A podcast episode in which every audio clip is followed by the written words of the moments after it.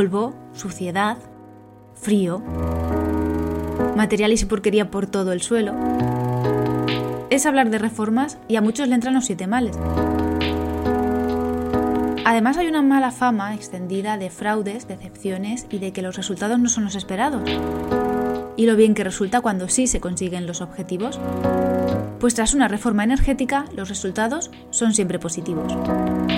Hoy, programa número 50, cogemos pico y pala porque las reformas están de moda. Yo soy Ana y esto es con GDGeo. Un podcast que pone en valor la ingeniería y todo aquello que ésta hace para el desarrollo del planeta, pero cuidándolo un poquito más.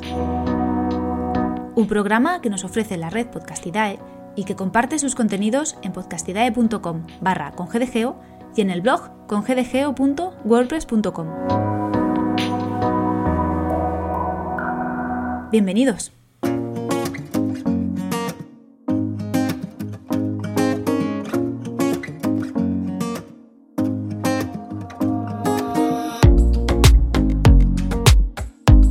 Reformas están de moda y en el sector de la eficiencia energética, desde luego que lo están. Y digo que están de moda porque no lo están por necesidad. Necesidad de mejoras energéticas ha habido siempre. Están de moda porque es verdad. Durante muchos años, que yo haya visto en ciudades el confort interior, para muchas familias, para muchas personas, no ha sido una prioridad. Durante años, sobre todo en los últimos 20-25, la mayor parte de las actividades se desarrollaban fuera del domicilio. Es normal, salimos a trabajar, a clase, el ocio exterior, las compras, los bares, el deporte. De un tiempo a esta parte eso ha cambiado y no lo digo por la experiencia de la pandemia, que también, que en ese año los espacios nos dijeron mucho. La pandemia nos hizo cambiar muchos hábitos, pero como digo, la moda no es por eso. La moda es por la factura eléctrica. La normativa y la actualidad social han tomado una dirección que nos afecta más que nunca al bolsillo y es ahora cuando nos damos cuenta de lo que nos cuesta la energía, la energía tanto eléctrica como térmica.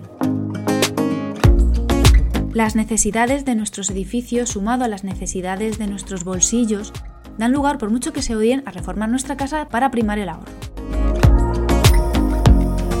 Este contenido nos sale a raíz de lo mucho que me gustan los programas estos de reformas, que ya lo he dicho mucho, este contenido viene a raíz de mi paso por la Feria de la Reforma que ha tenido lugar este mes de octubre de 2022 en la ciudad de Alicante, en España. Nunca había ido a una audición de esta exposición y no puedo comparar. Y ya lo lamento por los organizadores y por los expositores, porque la preparación de una feria sé que no es trabajo de un rato. Pero no quedé muy encantada, la verdad. La feria era para público general, no solo para profesionales, y como bien introducía antes, las reformas son una necesidad y son una tendencia y en esta exposición se tenía una oportunidad perfecta para que los propietarios fueran conscientes de la cantidad de opciones de mejora tan accesibles que hay. Y lo mismo para empresas, esos profesionales que entran en casa y saben corresponder a las necesidades que éstas tienen. Ellos también tenían su escenario ahí. Yo estaba deseando ver esas tendencias, ver el, estado del sector, nuevos diseños de ventanas, quizá opciones renovables también, y sobre todo de la correcta elección de, de todo el proceso. Y me quedé con las ganas porque cero novedades y poco abanico de alternativas, vamos, pocas empresas.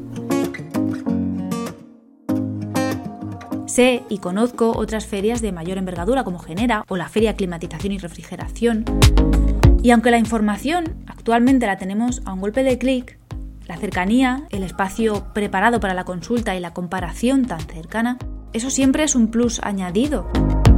Y que cuando se va a una feria es porque interesa el contenido de la feria. Así que para mí es la combinación perfecta. Del blog al blog con GDGeo. El podcast se queda aquí.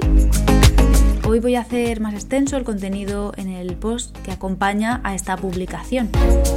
Ahí pondré aspectos positivos que tiene el aprovechar un evento de este tipo, tanto para usuarios como para empresas como para expositores.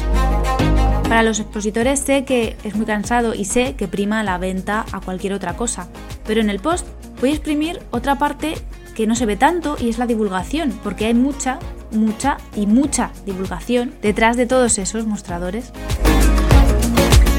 El texto se sale de la línea solo de las ferias y en él me permito plasmar todo lo que lleva a mis espaldas en materia de vivienda. Hoy la visita lectora recomendada va para el blog con gdgeo.wordpress.com.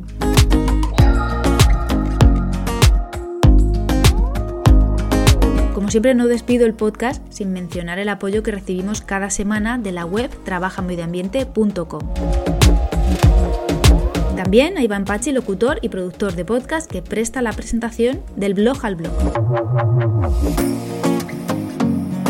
Y un saludo también de la voz que os habla, Ana Peña, topógrafa e ingeniera en renovables. Si os van las reformas, si las odiáis, si creéis que merecen o no la pena, si vuestra casa necesita mejorar sus prestaciones energéticas o no, os leo en redes tras la etiqueta con GDG. También podéis contarme directamente a través de mis perfiles de Twitter, LinkedIn y Hotmail, en los que estoy como arroba pserranoana, o en Facebook e Instagram como arroba con.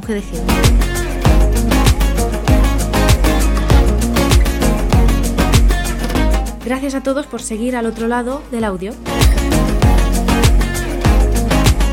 Gracias a todos por seguir escuchando la voz de la ingeniería.